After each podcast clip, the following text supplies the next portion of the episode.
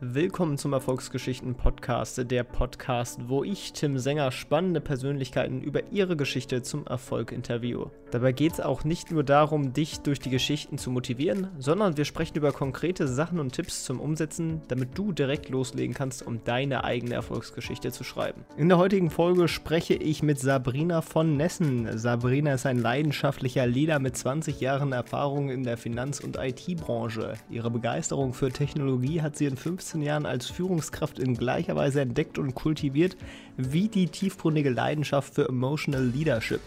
Denn High Performance und damit Erfolg beginnen im Kopf des Einzelnen, dessen Emotionen und Glaubenssätzen. Ja, und genau darüber sprechen wir heute. Viel Spaß!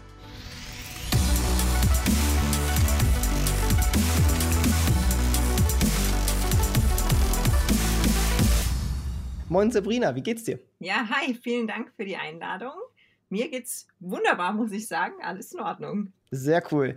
Ja, am besten starten wir auch mal mit einer kleinen ja, Vorstellung. Wer bist du und was machst du eigentlich so? Wer bist du, ist, finde ich, immer eine schwierige Frage, aber was mache ich so? Ähm, ich bin hauptberuflich Vorstand in einem kleinen mittelständischen IT-Unternehmen ähm, mit Sitz in München. Ähm, von der Historie her, wenn wir mal 20 Jahre zurückgehen, ich bin BWLer, bin durch Zufall ähm, gestartet, relativ früh, aber in dem Thema IT. Kommt daher, dass ich nach meinem Studium eingestiegen bin im Produktmanagement einer Leasinggesellschaft. Jetzt ist Produktmanagement sehr, sehr breit aufgestellt, typischerweise. Also von Marketing, Risikomanagement, Einkauf bekommt man da relativ viel mit und dann eben auch das Thema IT. Ähm, das hat mich schon immer sehr fasziniert, ähm, als BWLer da meine Nase reinzustecken und so grundlegende Konzepte zu verstehen. Wie funktioniert Technologie? Worauf ist zu achten? Wie können Anforderungen definiert werden? Wie kann getestet werden? Wie funktioniert Projektmanagement? Und das hat mich eigentlich so die letzten 20 Jahre beruflich begleitet. Ähm, ich bin dann vor zehn Jahren, hatte ich die wunderbare Chance in einer neu gegründeten Ökobank in Frankfurt, ähm, die IT sozusagen von der grünen Wiese aus aufzubauen. Ähm, die Bank ist, hatte niederländische Mutter, das heißt natürlich waren da Grundstrukturen vorhanden, aber sich mal von der von der Wiege an zu überlegen, wie funktioniert eine Bank, welche Strukturen brauchst du dafür, welche Prozesse, welche Teams, ja, welche Skills das war eine, eine sehr, sehr spannende Zeit und hat mich das Thema Technologie umso mehr lieben gelehrt, sage ich jetzt mal.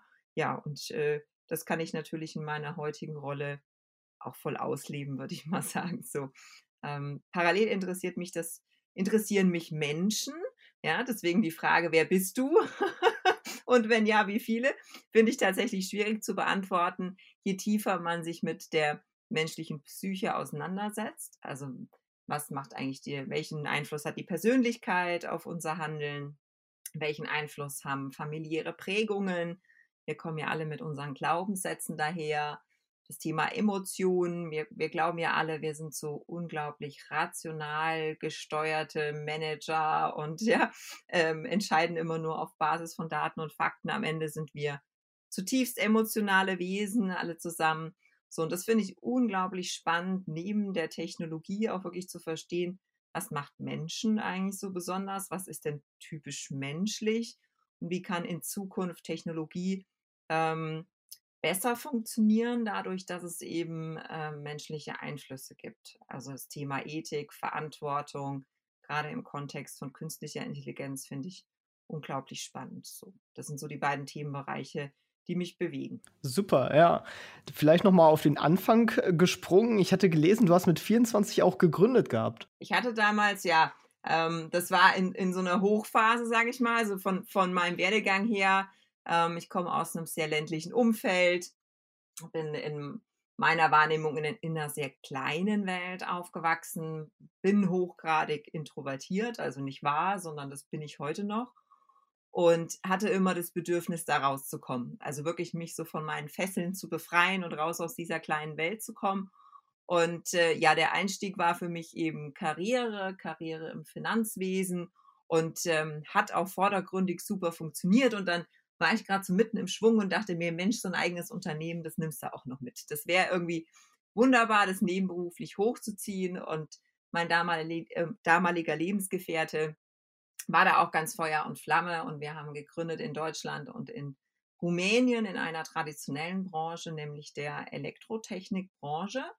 Und ähm, es hat wieder erwarten, also dafür, dass wir da extrem blauäugig rangegangen sind, sehr, sehr gut funktioniert, ähm, bis dann die Beziehung nicht mehr funktioniert hat. Und seit dem Moment weiß ich auch, wie wichtig Verträge eigentlich sind und dass man Verträge tatsächlich in aller Regel für den Fall macht, wo es eben nicht mehr funktioniert, dass beide Parteien Spielregeln kennen, dass auch klar ist, wem gehört eigentlich welcher Anteil von was. Ja, und äh, das hatte ich damals sträflicherweise versäumt. Und insofern ähm, ist die Gründung an sich nicht gescheitert, das Gesamtkonstrukt dann aber schon. Und äh, Ende 20 habe ich mir nochmal die Frage gestellt, ähm, wo soll es denn jetzt hier eigentlich hingehen?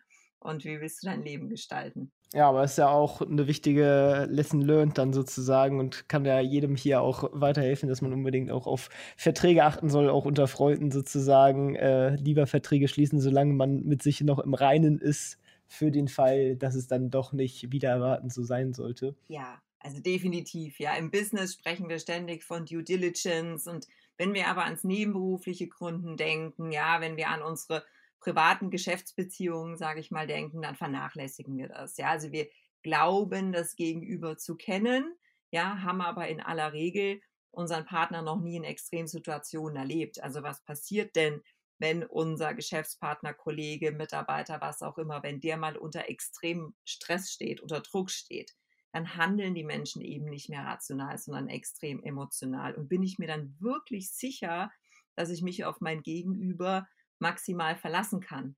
So, jetzt bin ich vom Grundtyp her, und das bin ich auch heute noch, kann ich ganz frei sagen, jemand, der einfach gern Vertrauen schenkt. Ja, also ich schenke auch meinem Mann heute maximales Vertrauen und nein, wir haben keine Verträge gemacht. Ja, weil ich glaube, in bestimmten Lebenssituationen mh, hm, ist es nicht adäquat, alles in einen Vertrag zu gießen. So, aber im Business, da ist es legitim äh, und trotzdem scheuen sich viele davor, dieses, dieses Thema anzupacken mit einem Geschäftspartner einfach mal ein paar Grundregeln aufzustellen, ähm, wie das hier zu funktionieren hat, wer welchen Teil übernimmt, in welchem Umfang, ähm, wo man sich abstimmen will miteinander. Und das ist zum Beispiel auch meiner heutigen ähm, Position als Vorstand wichtig, weil wir zu dritt sind in dem Vorstandsgremium. Das heißt, jeder von uns hat zwar ein Ressort, für das er eigentlich zuständig ist. Jetzt ist es aber bei einem Mittelständler so, dass man nicht immer sagen kann, das betrifft das Ressort Personal, ja, sondern da fließen natürlich die Themen ineinander. Und da ist es schon wichtig, auch so ein Grundvertrauen in den Kollegen zu haben, so eine Verlässlichkeit zu wissen, wenn es wichtig wird, kommt der. Und dann stimmen wir uns ab und wir finden zusammen auch eine Lösung. Das heißt, ich würde nicht in jedem Punkt Verträge verfechten und sagen, das muss alles in einem Vertrag geregelt sein, aber mal miteinander sich hinzusetzen und zu sagen, wir definieren jetzt mal ein paar Spielregeln miteinander, wie wir arbeiten wollen. Das halte ich in, in einer Beziehung für gut, ja. Und das halte ich auch geschäftlich ähm, für, für sehr sinnvoll, ja. Und die damalige Lage, weil du sagtest, Lessons learned. Ähm, ich habe da unglaublich viel draus gelernt aus der Zeit und wenn man jung, dynamisch, äh, erfolgreich ist, ja, dann gehört einem erstmal die Welt. So. Und einmal so richtig auf die Nase zu fallen, so eine Vollbremsung hinzulegen, das war für mich verdammt schwer. Ja, das hat extrem an meinem Ego gekratzt. Äh, das hat an meiner Definition von Erfolg gekratzt. Und gerade in Deutschland ist es einfach nicht en vogue zu scheitern. Ja, also ich habe da lange Jahre auch nicht drüber gesprochen, weil es irgendwie hm, hat sich angefühlt wie ein Makel in meinem Lebenslauf. So, das findet man ehrlich gesagt auch heute noch nicht so ganz offiziell in meinem CV. Aber ich kann heute sehr offen drüber sprechen, weil ich gerne hätte, dass wir, dass wir alle daraus lernen, zu sagen, es ist okay, Dinge auszuprobieren und in die Öffentlichkeit zu gehen und mal lieber einen Schritt zu weit zu gehen und mal was auszutesten. Und ja, ganz oft wird es nicht funktionieren, aber ich werde diese Erfahrung im Leben einfach nur dann machen, wenn ich es ausprobiere. Und das ist gerade so ein typisch weibliches Thema. Wir sitzen zu Hause und machen uns tagelang Gedanken über was wäre, wenn. Ja, also wir malen uns die schlimmsten Faktoren aus, wie der wie, mein Gegenüber schaut, wie er reagiert, ob der dann böse wird, in Tränen ausbricht, was auch immer. Ich mir denke, mein Gott, na, in aller Regel passiert gar nichts, zumindest nichts von äh, jahrelanger Bedeutung und einfach mal ausprobieren. Ja, einfach mal testen, wie sich es denn da anfühlt in der neuen Umgebung. Das sind schon so Learnings, die werde ich mein ganzes Leben ähm, mitnehmen aus der, aus der persönlichen Krise, durch die ich da gewandert bin, definitiv. Äh, einfach auch nochmal als aus Interesse gefragt, woher kam die Verbindung nach Rumänien? Na, aus dem persönlichen Hintergrund meines ah, Lebensgefährten. Okay. Er war gebürtiger Rumäne, hat eben die Sprache sehr gut äh, gesprochen, die Gesetzmäßigkeiten in einem Land äh, sehr gut gekannt, das definitiv anders funktioniert hat, zumindest damals als Deutschland. Also ich habe damals sehr die deutsche Bürokratie zu schätzen gelernt, muss man sagen. Ja, also es hat was für sich, wenn Dinge in Gesetzen und Regeln aufgeschrieben sind und Beamte auch so funktionieren und handeln, wie das da definiert ist und man eben auch auf Schmiergelder und sonstige Aktivitäten, sei es jetzt nur drei Päckchen Kaffee, damit ich einen Stempel bekomme, aber zur damaligen Zeit war die Kultur noch sehr, sehr unterschiedlich. Und das war gerade zu dem Zeitpunkt, als sich eben die, die Märkte geöffnet haben, ähm, als eben auch der, der Austausch von, von Arbeitskraft sozusagen zwischen den Ländern möglich war und äh, deshalb so eine, so eine Aufbruchstimmung auch zwischen den beiden Ländern war.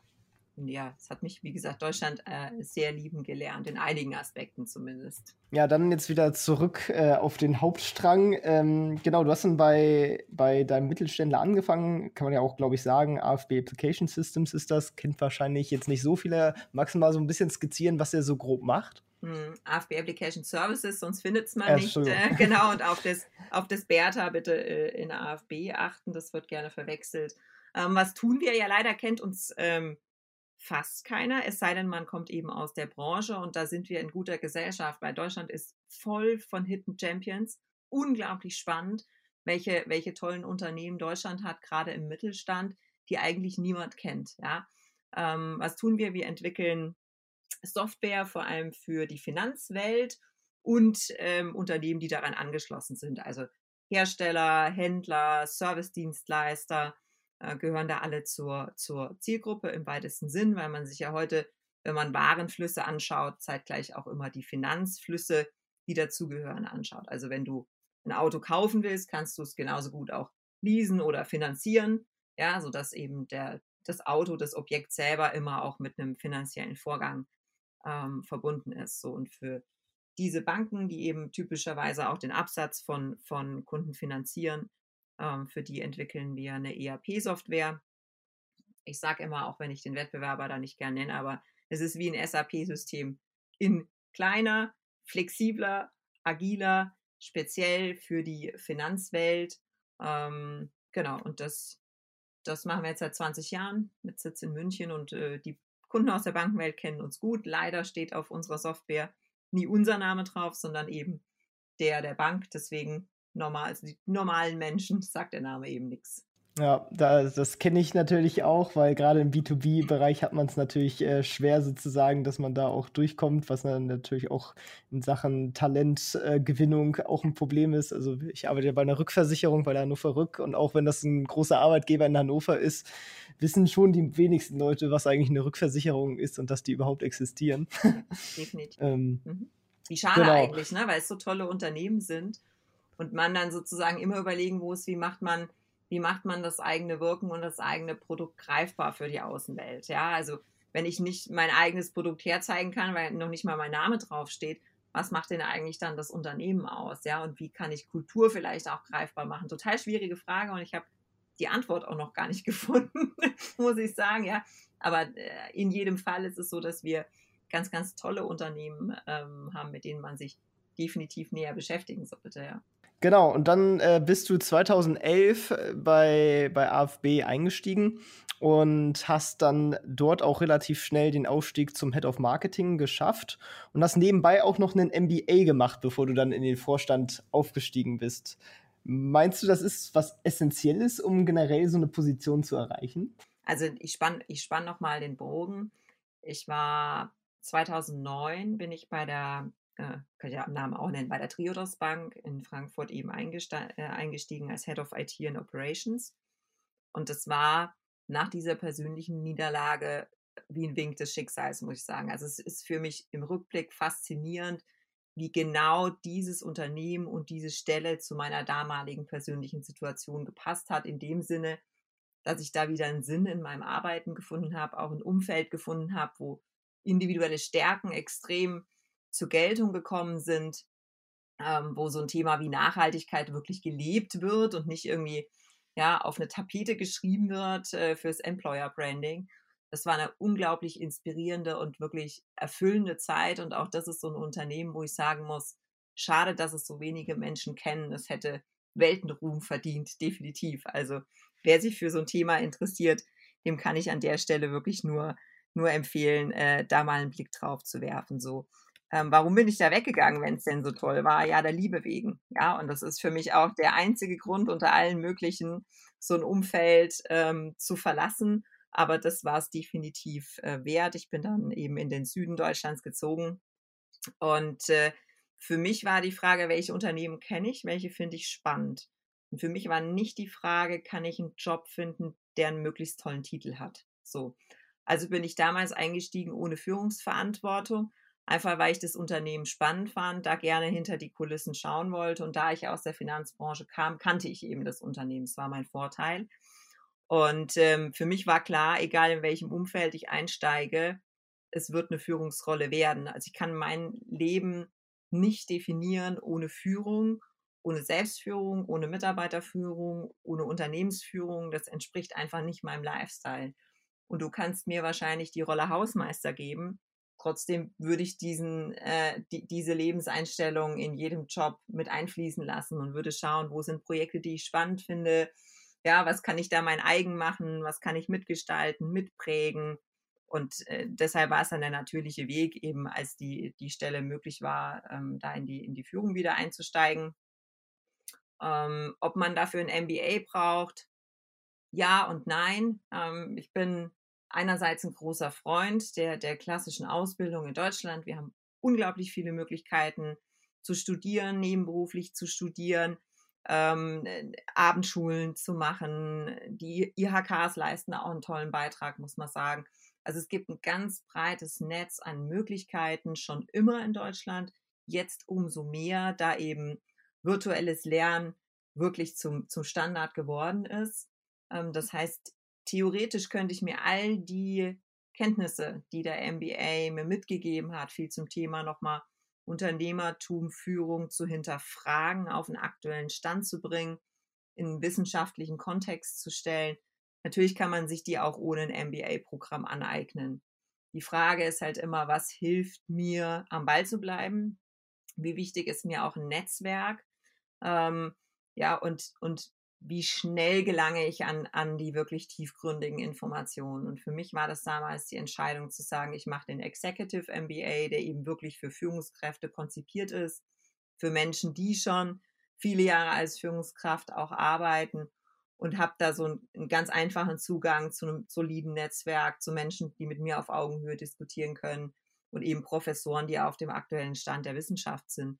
Das waren damals meine Beweggründe, ähm, mich dafür zu engagieren und ähm, das, das werde ich jetzt auch weiter fortführen, nochmal in einem nebenberuflichen Doktorat tatsächlich, ähm, weil mich Wissenschaft interessiert, aus, vor allem aus folgendem Hintergrund, dass ich eine extreme Diskrepanz sehe zwischen dem, was wir wissen, gesellschaftlich, wissenschaftlich, technisch, wie auch immer, und dem, wie wir handeln. Und zwar handeln sowohl, was unsere eigene hm, private Umgebung angeht, aber auch handeln, was das Business angeht.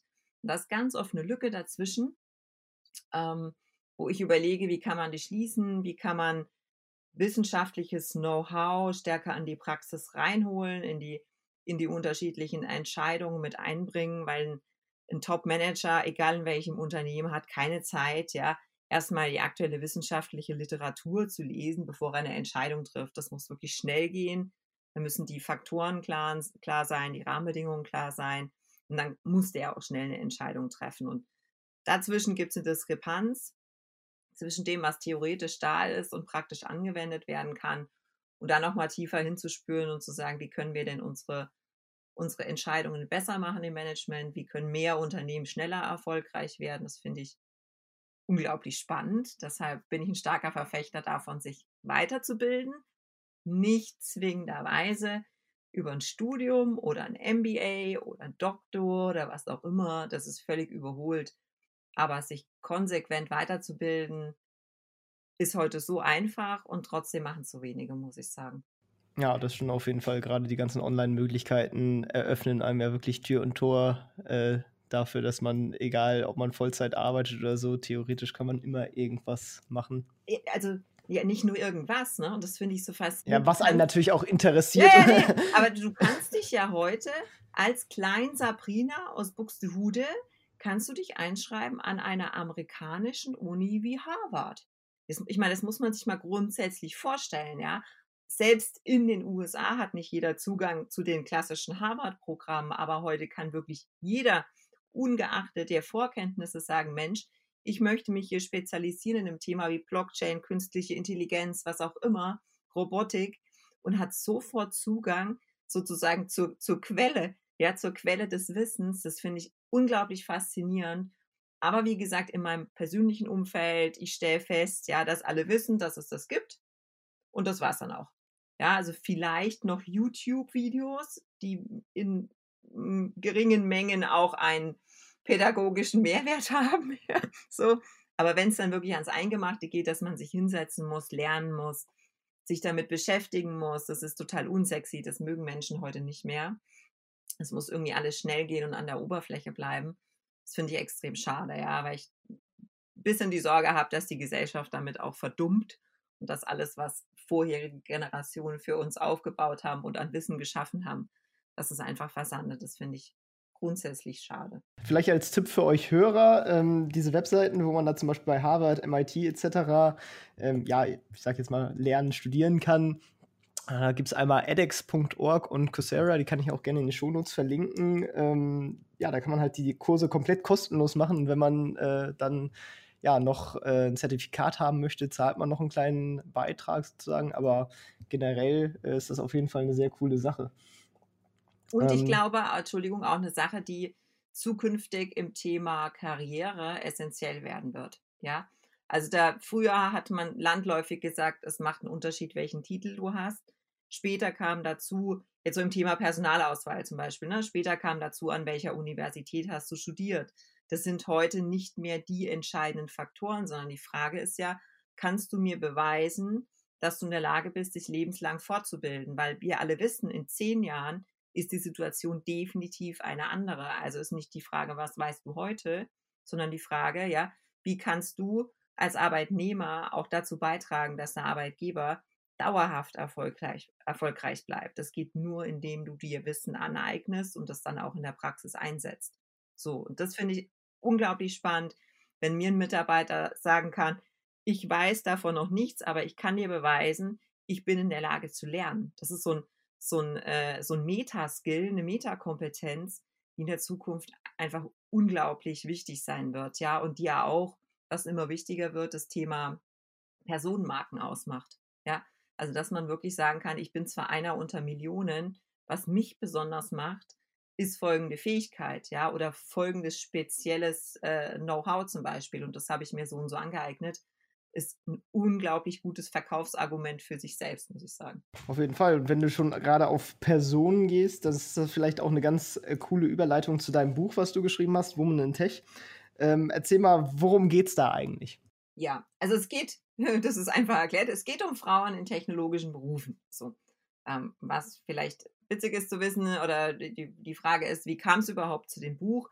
Jetzt bin ich seit 15 Jahren Führungskraft und jetzt eben Vorstand und in all den Jahren immer im technischen Umfeld unterwegs gewesen. Nein, ich kann auch immer nicht programmieren, ich bin immer noch BWLer, aber es waren immer ähm, technische Themen, technische Branchen, typischerweise auch ähm, ITler, Ingenieure und so weiter, mit denen ich gearbeitet habe und in aller Regel auch Männer. Und ich fand es immer cool. Also ich habe mich da einfach immer richtig wohl gefühlt, habe mir nie so richtig einen Kopf darüber gemacht, ob das jetzt ähm, was Besonderes ist oder nicht. Und dann kamen äh, Frauen, die mich angesprochen haben und gesagt, Mensch, Sabrina, das ist ja außergewöhnlich, du in dem Umfeld und wie geht denn das? Und ich denke mir, bei den ersten drei Malen dachte ich mir, okay, das ist jetzt Zufall und die haben einfach nicht richtig aufgepasst, ja.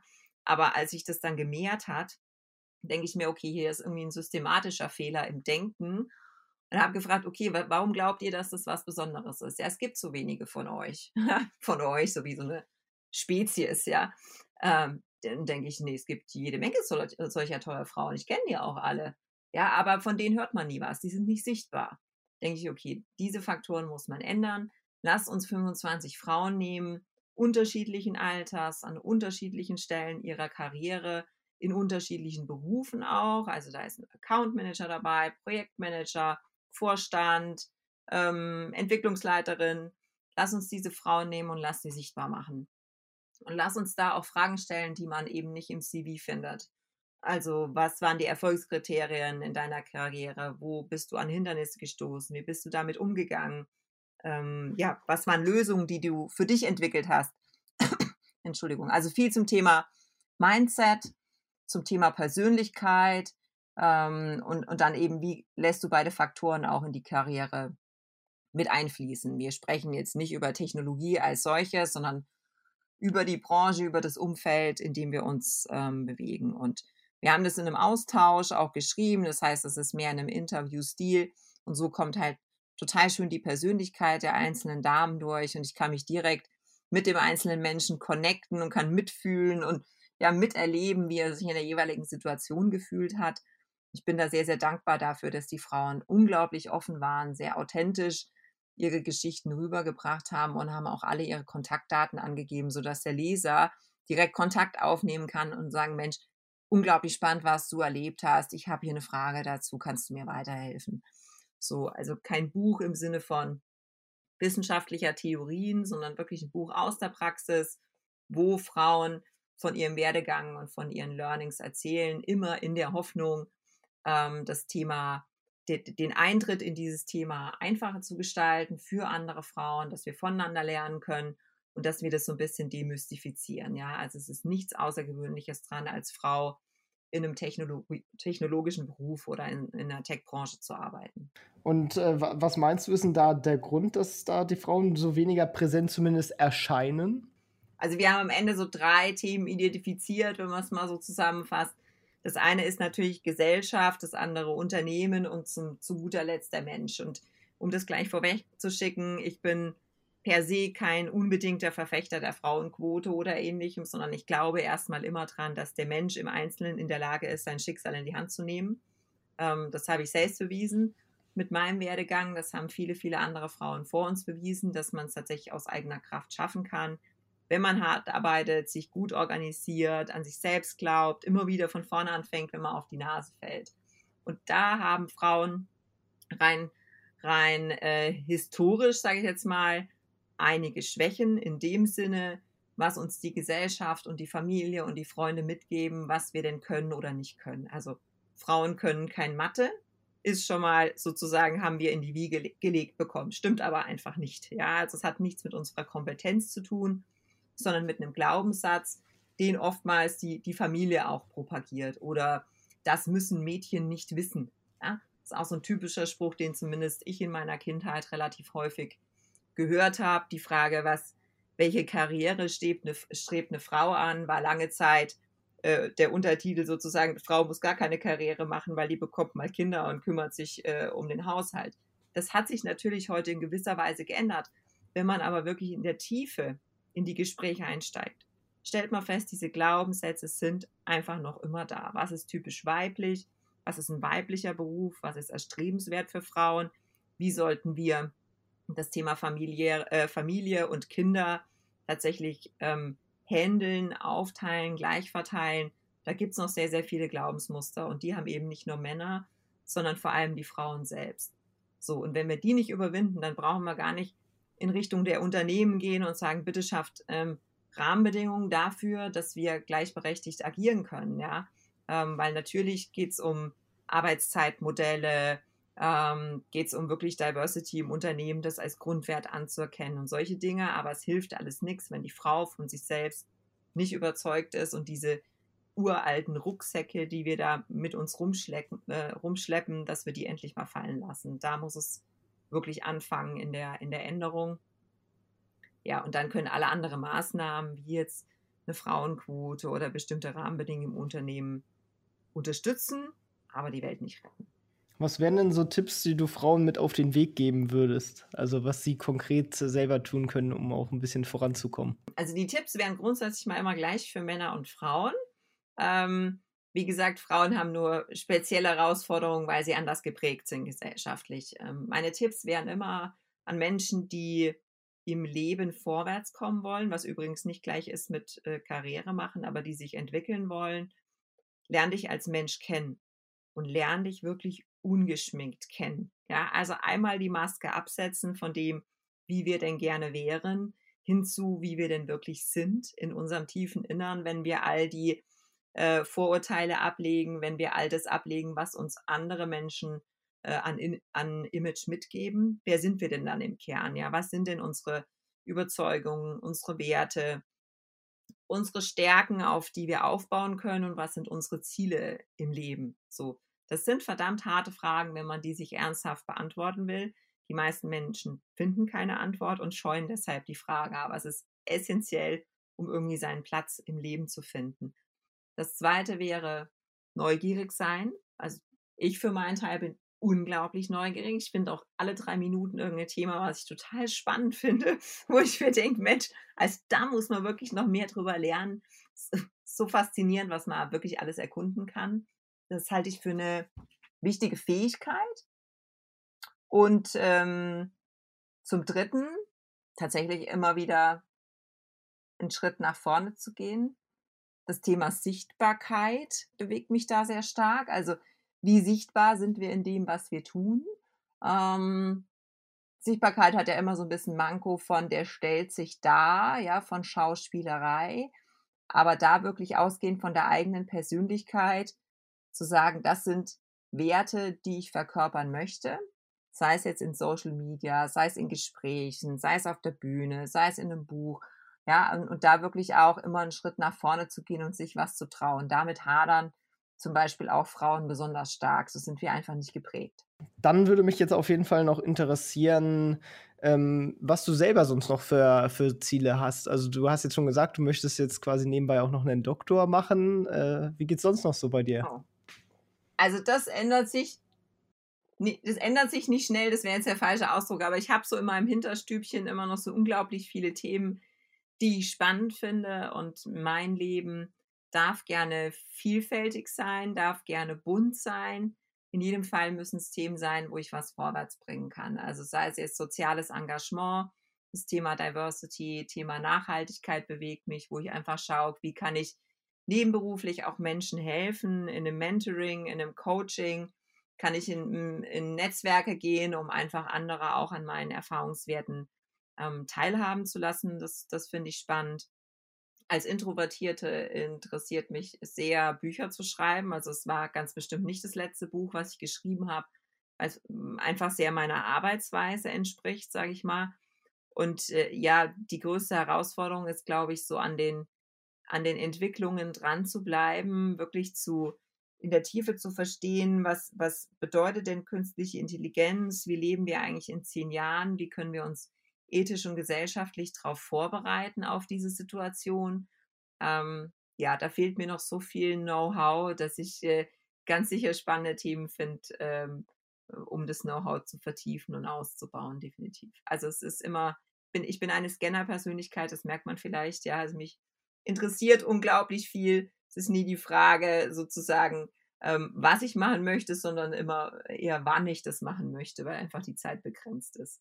Ja, sehr cool. Dann, ähm, ja, hast du noch weitere Themen, die du gerne ansprechen möchtest, auf die ich noch nicht gekommen bin? Wie viel Zeit haben wir denn, um Gottes Willen? Wir können Na, uns die Zeit auch also nehmen. Das, das ähm, können wir gerne nochmal noch mal vertagen. Ähm, weil ich glaube, je, je, je tiefer man in, in Lebensläufe reinschaut, in Beweggründe reinschaut, ähm, dahin, was Menschen antreibt und wie wir eben mit Erfolg und Scheitern umgehen, ähm, umso mehr Aspekte findet man. Ja, das, da, da kann man natürlich sagen, was macht Erfolg aus? Ich brauche gute Prozesse, ja, Selbstmanagement, Zeitmanagement, Organisation, klar spielt das eine Rolle, ja.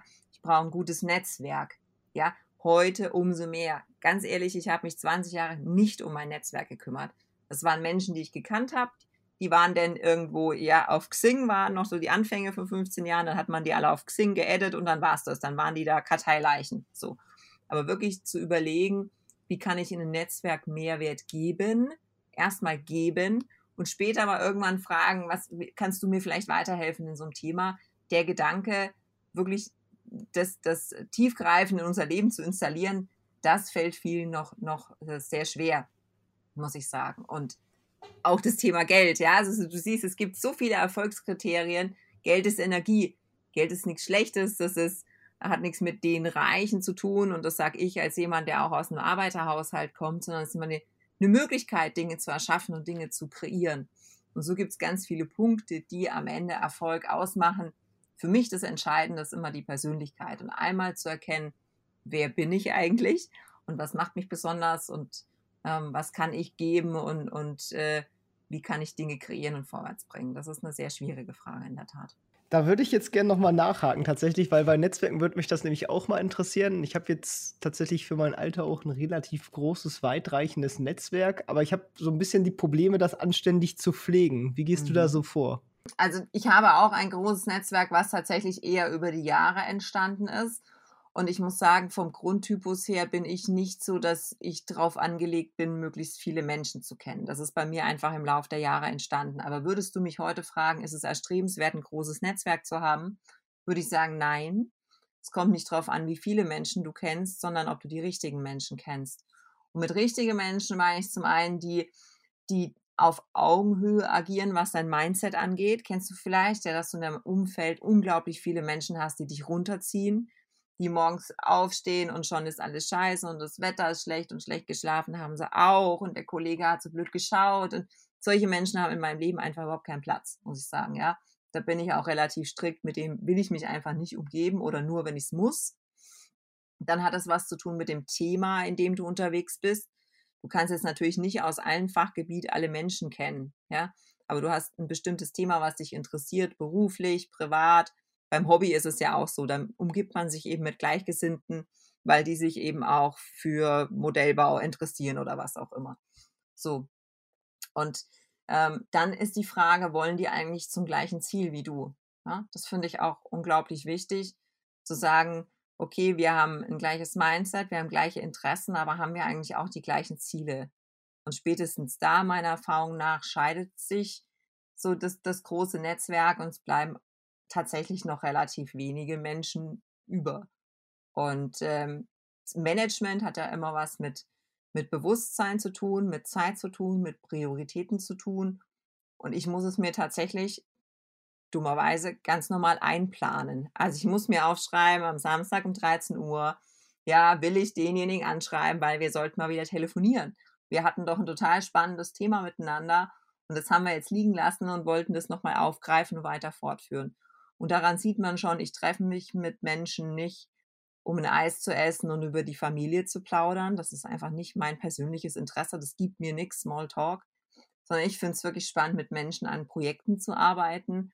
Ähm, das muss nicht immer ein Projekt mit finanziellem Interesse sein, aber ein Projekt, was es mir erlaubt und anderen erlaubt zu wachsen. Das finde ich toll so. Und deswegen habe ich ein natürliches Bedürfnis, in Kontakt zu bleiben mit den Menschen, weil wir ähnliche Ziele verfolgen. Und dann plane ich es ein. Das ist wichtig. Was nicht geplant wird, findet nicht statt. Das heißt, es hat immer einen Slot in meinem Kalender, wo ich dann wirklich mir für diese Woche schon überlege, mit welchen Menschen möchte ich mich austauschen, zu welchem Thema. Und dann fallen mir meistens fünf Leute ein, die ich schon, schon wieder sträflich vernachlässigt habe und um die ich mich auch unbedingt bemühen sollte, weil das weiß, ich weiß nicht mehr, wo ich es gehört habe, aber ich finde den Vergleich sehr, sehr schön zu sagen, es ist in, es gibt ein Beziehungskonto und du zahlst auf, eine, auf ein Beziehungskonto erstmal sehr lange ein, bevor du auch was abheben kannst. Ja, du kannst nicht ins Minus gehen in dem, in dem Beziehungskonto. Also darfst du dir die Frage stellen, wie kann ich beitragen zu einer gelungenen Beziehung, geschäftlich, privat, wie auch immer. Und erst dann kann ich sagen, jetzt, jetzt musst du mir aber helfen. Wir, wir fragen immer gern, kannst du mir helfen, ohne vorher zu überlegen, was kann ich demjenigen geben. Das finde ich eine sehr schöne Haltung. Das sind wahre Worte. Ähm, was ich noch gar nicht erwähnt habe, dein Buch äh, Woman in Tech, das ist natürlich auch in der Beschreibung verlinkt. Deswegen auch unbedingt mal in die Beschreibung schauen.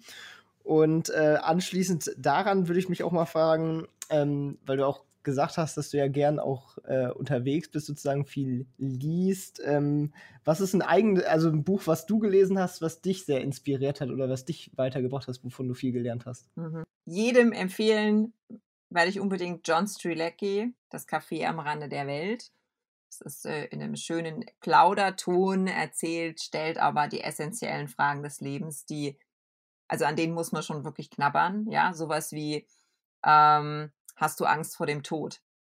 Und um ehrlich zu sein, ich habe unglaublich Angst vor dem Tod, weil ich noch so viele Dinge machen will, bevor ich sterbe. Heißt aber auch, ich bin einfach noch nicht mit mir selbst im Reinen. Ja, ich muss mich noch entwickeln, ich muss Dinge noch umsetzen. Und heißt aber auch, ich habe keinen Tag zu verschwenden.